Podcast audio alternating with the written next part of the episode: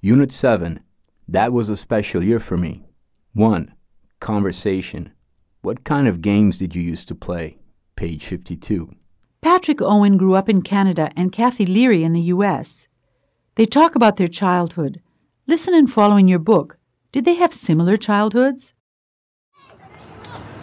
So, where were you born? I was born in Florida, but I grew up in Toronto. Oh, that's a nice city. A little cold, but nice. Yeah, really nice. I had lots of friends there. I remember we used to play out in the streets all the time in the summer. Really? What kind of games did you used to play?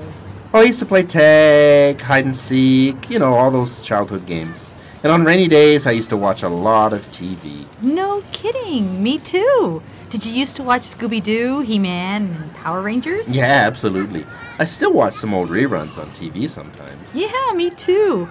And in the summer, I used to go surfing every day. I didn't used to go surfing, but I used to go water skiing in the Great Lakes. My dad had a boat. I had a lot of fun back then. Oh, I can imagine.